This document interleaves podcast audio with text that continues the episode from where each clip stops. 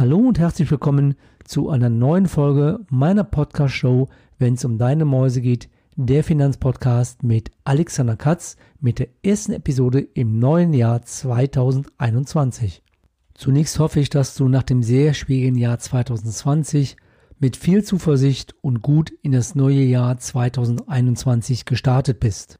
Zumeist startet man ja mit neuen Vorsätzen für das neue Jahr Solltest du noch keinen konkreten Vorsatz in finanziellen Dingen für dieses Jahr haben, dann habe ich einen für dich. Wenn du Eigentümer einer Immobilie bist, dann beschaffe dir einen aktuellen Grundbuchauszug, um zu wissen, was dort überhaupt drinsteht. Denn ich habe im letzten Jahr in fünf konkreten Praxisfällen erlebt, dass sich ein vorgesehener Verkauf einer Immobilie fast nicht hätte realisieren lassen können, obwohl man mit dem Käufer bereits einig war.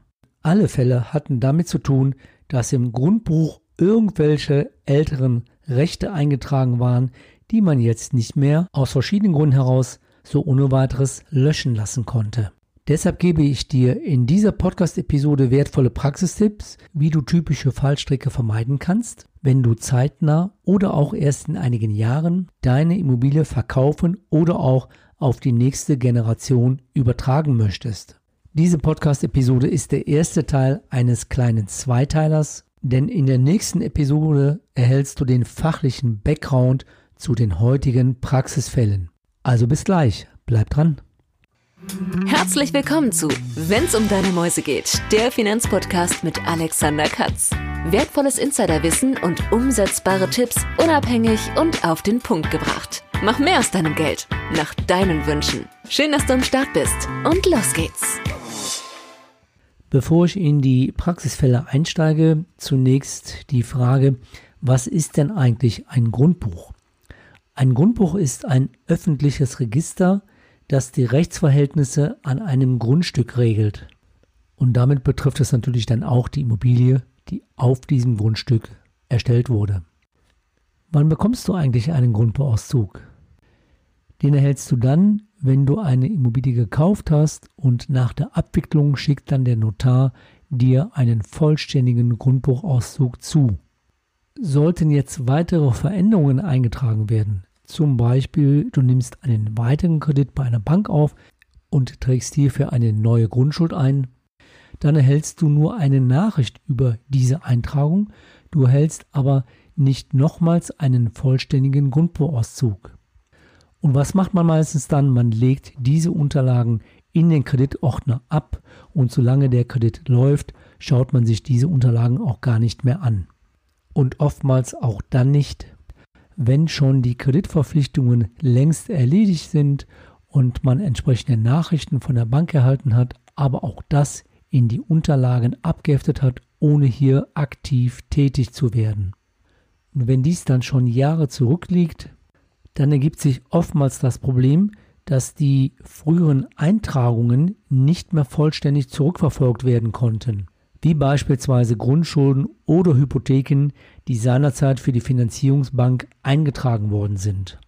Oder auch sogenannte Lasten und Beschränkungen, beispielsweise Wohnrechte, Nutzungsrechte oder auch Vorkaufsrechte. Denn wenn ein Interessent eine Immobilie kaufen möchte, dann möchte er dies natürlich lastenfrei tun, das heißt frei von Rechten Dritter, die wertmindernden Einfluss auf den Kaufpreis haben oder haben könnten. Du würdest ja auch keinen Pkw kaufen, wenn du alte Zahlungsverpflichtungen des bisherigen Eigentümers des Pkws mit übernehmen müsstest. Die wichtigsten drei Fragen, die du dir als Eigentümer einer Immobilie stellen solltest, Unabhängig davon, ob diese bereits bezahlt oder noch über eine Bank finanziert ist, sind folgende. Erstens, wann hast du das letzte Mal auf deinen Grundbuchauszug geschaut? Zweitens, wie alt ist der Grundbuchauszug? Und drittens, kennst du die Eintragungen und Belastungen und deren Auswirkungen auf den Wert deiner Immobilie? Also wenn du Eigentümer einer Immobilie bist, egal ob eigengenutzt oder vermietet, dann solltest du mit der Überprüfung nicht mehr warten. Auch dann nicht warten, wenn du kurz- und mittelfristig einen Verkauf nicht einplanst. Was sind denn jetzt die typischen Fallstricke bei bestehenden Grundbucheintragungen? In den meisten Fällen sind alte Grundschulden und Hypotheken im Grundbuch nicht gelöscht, obwohl die dagegenstehende Forderung längst erledigt ist.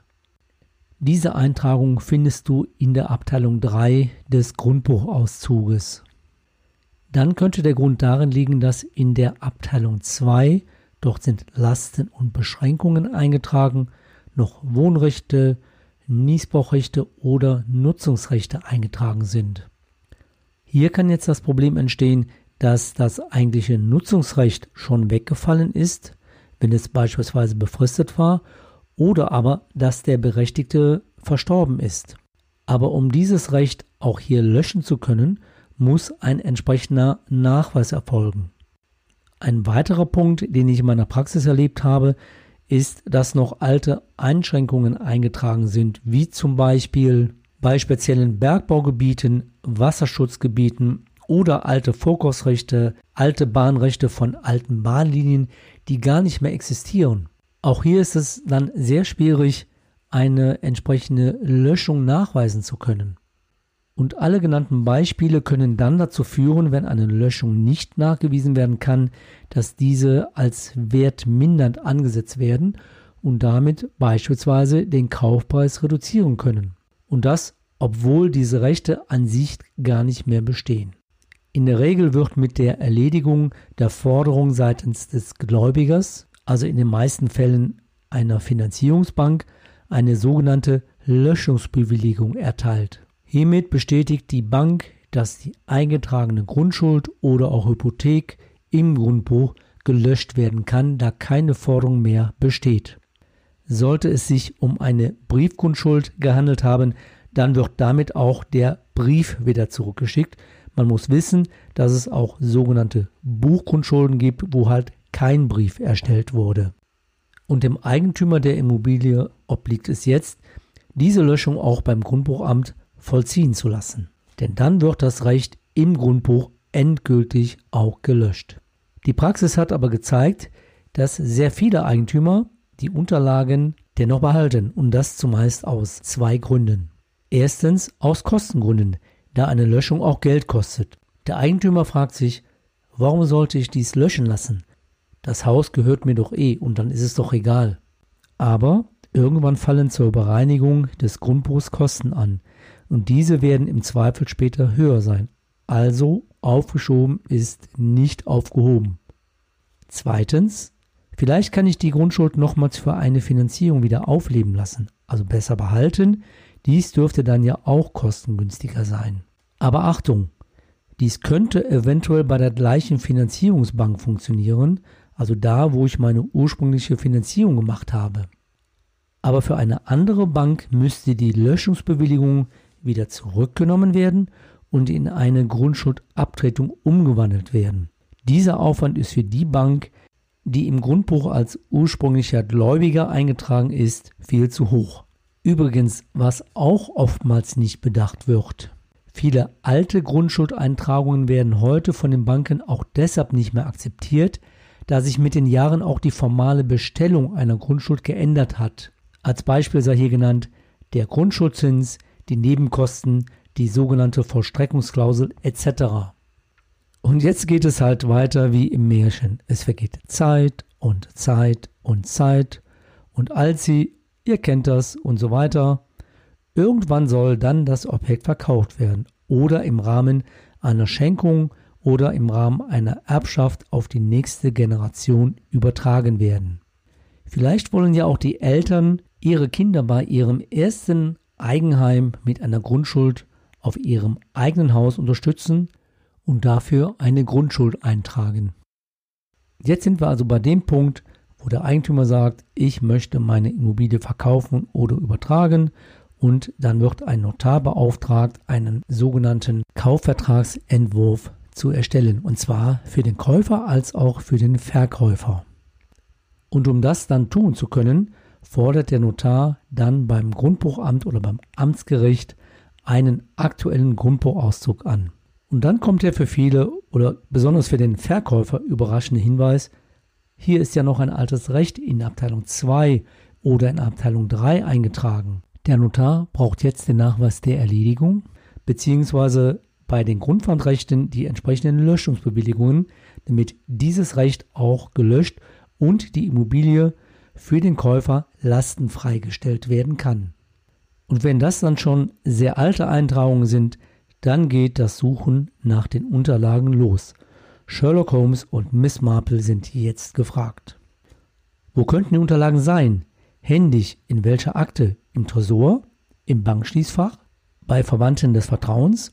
Oder wurden diese bereits tatsächlich zusätzlich digitalisiert? Wenn ja, in welchem Dateiordner? Auf welchem Computer? Oder wurden die Daten vielleicht extern gesichert auf einer Festplatte oder auf einem USB-Stick? Oder sogar in einer Cloud?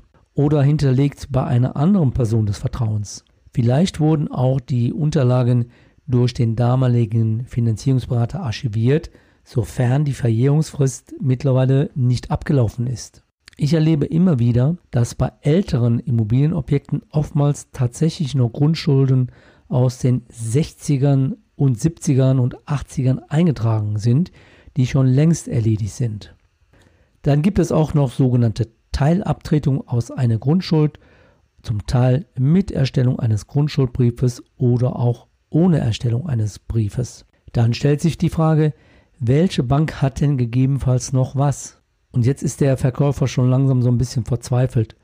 Wo sind denn die Unterlagen? Diese sind nicht aufzufinden. Kann denn jetzt das Grundstück lastenfrei gestellt werden? Im Moment ist die Aussage nein. Wie komme ich denn an Ersatzunterlagen? Was kann ich tun, wenn ich nicht an Unterlagen komme und dennoch die Kaufabwicklung möglich machen möchte? Hier kann oder könnte es folgende Lösungen geben. Erstens die sogenannte Grundakte beim Amtsgericht gegebenenfalls beim Bauarchiv anzufordern bzw. einzusehen. Zweitens den Notar, der die damalige Grundschuld oder die anderen Rechte bestellt hat, anzusprechen. Hier könnte aber das Problem entstehen, dass es oftmals diesen Notar oder das Notariat nicht mehr gibt. Der Nachfolger hat oftmals keine Unterlagen, gerade dann, wenn die Aufbewahrungsfristen abgelaufen sind. Drittens, die alte Finanzierungsbank ansprechen beziehungsweise die entsprechenden Verbundpartner, wenn zum Beispiel auch Grundschulden für Bausparkassen oder für Versicherungen eingetragen sind. Viertens, bei Eintragungen in Abteilung 2, also Lasten und Beschränkungen, die nicht nur das eigene Grundstück, sondern beispielsweise auch das Nachbargrundstück betreffen, den Nachbarn ansprechen oder bei öffentlich eingetragenen Rechten bei den zuständigen Gemeinden oder beim Bauamt nachfragen. Fünftens, bei Eigentumswohnungen Verwalter oder weitere Miteigentümer ansprechen. Sechstens, bei eingetragenen Begünstigten, die verstorben sind, Angehörige bzw. Erben ansprechen, gegebenenfalls das Amtsgericht kontaktieren, wenn die Erben nicht bekannt sind. Siebtens, frühere Eigentümer ansprechen, wenn beispielsweise bereits vor dem Kauf eingetragene Rechte übernommen worden sind. Dies ist auch kein Einzelfall, gerade dann, wenn der Kauf bereits über 20 oder 30 Jahre zurückliegt. Und achtens, im Internet recherchieren, wenn es beispielsweise um Stilllegung von Bahnstrecken oder Zechen oder anderen für die Öffentlichkeit maßgeblichen Veränderungen in der Makrolage gegeben hat. Und was ist, wenn alle Recherchen nicht geholfen haben? Wie kann dennoch ein Kaufvertrag zustande kommen? Grundsätzlich sollte man natürlich immer den Notar ansprechen, der den Kaufvertragsentwurf macht. Welche vertraglichen Lösungsmöglichkeiten könnten es hier geben? Beispielsweise Einigung mit dem Käufer über die Reduzierung des Kaufpreises oder Einigung mit dem Käufer über den Einbehalt eines Teilbetrages des Kaufpreises, bis die betreffenden Eintragungen im Grundbuch endgültig gelöscht werden können. Möglich wäre vielleicht auch ein Haftungsausschluss des Käufers für sich aus den Alteintragungen gegebenenfalls zu ergebenen Nachteilen oder Einschränkungen. Schwierig kann es hier natürlich werden, das in Euro zu beziffern. Was könnte auf einen zukommen? Das weiß man ja nicht. Oder letztlich ein Aufgebotsverfahren zu erstellen durch eine Verlustanzeige von Urkunden. Hier wären dann entsprechende Fristen zu beachten. Aber wie schon erwähnt, das sind nur Tipps aus meiner Praxis. Konkret sagen kann dir hierzu etwas der zuständige Notar. Je nachdem, welcher Eintrag nicht gelöscht werden kann, kann es zum Beispiel schwierig sein, die sich hieraus ergebende Wertminderung zu kapitalisieren bzw. einen realistischen Zeitwert zu ermitteln, der dann wiederum wertmindernd bei der Kaufpreisgestaltung Berücksichtigung findet. Mein Resümee aus dieser Podcast-Episode. All diese in der Praxis erlebten Fälle hören sich fast schon nach einem Abenteuerroman oder einer spannenden Detektivserie an. Das Gute ist, das muss nicht sein. Denn wenn man sich immer relativ zeitnah um die Löschung von Rechten kümmert, dann ist der Aufwand deutlich geringer und kann dann später entspannt seine Immobilie verkaufen oder an die nächste Generation übertragen. Je mehr Zeit vergeht und ich mich nicht drum kümmere, desto größer könnte dann der Aufwand für dich später sein, um genau diese Dinge zu klären. All das, was ich dir jetzt hier beschrieben habe. Also komme ich somit jetzt nochmal zu dem guten Vorsatz für das neue Jahr 2021. Meine Empfehlung ist, dass du als Eigentümer einer Immobilie einen aktuellen Grundbuchauszug anforderst und diesen Grundbuchauszug auch auf Eintragungen prüfst. Stimmen die Angaben oder gibt es schon Fragen zu den Eintragungen, die du nicht beantworten oder klären kannst? Dann jemanden ansprechen, der sich damit auskennt, also einen Notar, einen Fachanwalt oder gerne auch mich. Aber der erste Schritt ist die Anforderungen eines Grundbauauszuges. Hier gibt es auch die relativ einfache Möglichkeit, diesen online anzufordern. Wenn du wissen möchtest, wie dies funktioniert, dann kannst du mich gerne ansprechen oder mir eine E-Mail schreiben und ich helfe dir gerne weiter. Das wäre der erste Teil zum Zweiteiler, die typischen Fallstricke bei Grundbucheintragungen. Im zweiten Teil zu dieser kleinen Miniserie bekommst du von mir einfach erklärt einen fachlichen Background, was ist ein Grundbuch, wer kann denn überhaupt das Grundbuch einsehen und wie ist das Grundbuch aufgebaut. Hier gibt es fünf verschiedene Punkte. Das soll es für heute gewesen sein. Da es in dieser Podcast-Episode sehr viel Inputs zu meinen Praxisfällen gab, kannst du die wichtigsten Informationen hierzu nochmals in meinem aktuellen Blogartikel in Ruhe nachlesen. All dies und die Verlinkungen findest du in den Shownotes in deiner Podcast-App. Ich wünsche dir noch eine gute Zeit, einen guten Start in ein, so hoffe ich, für alle besseres Jahr 2021. Bleib gesund und zuversichtlich. Das wünscht dir dein Blogger und Podcaster Alexander Katz, der Finanzpodcast, wenn es um deine Mäuse geht.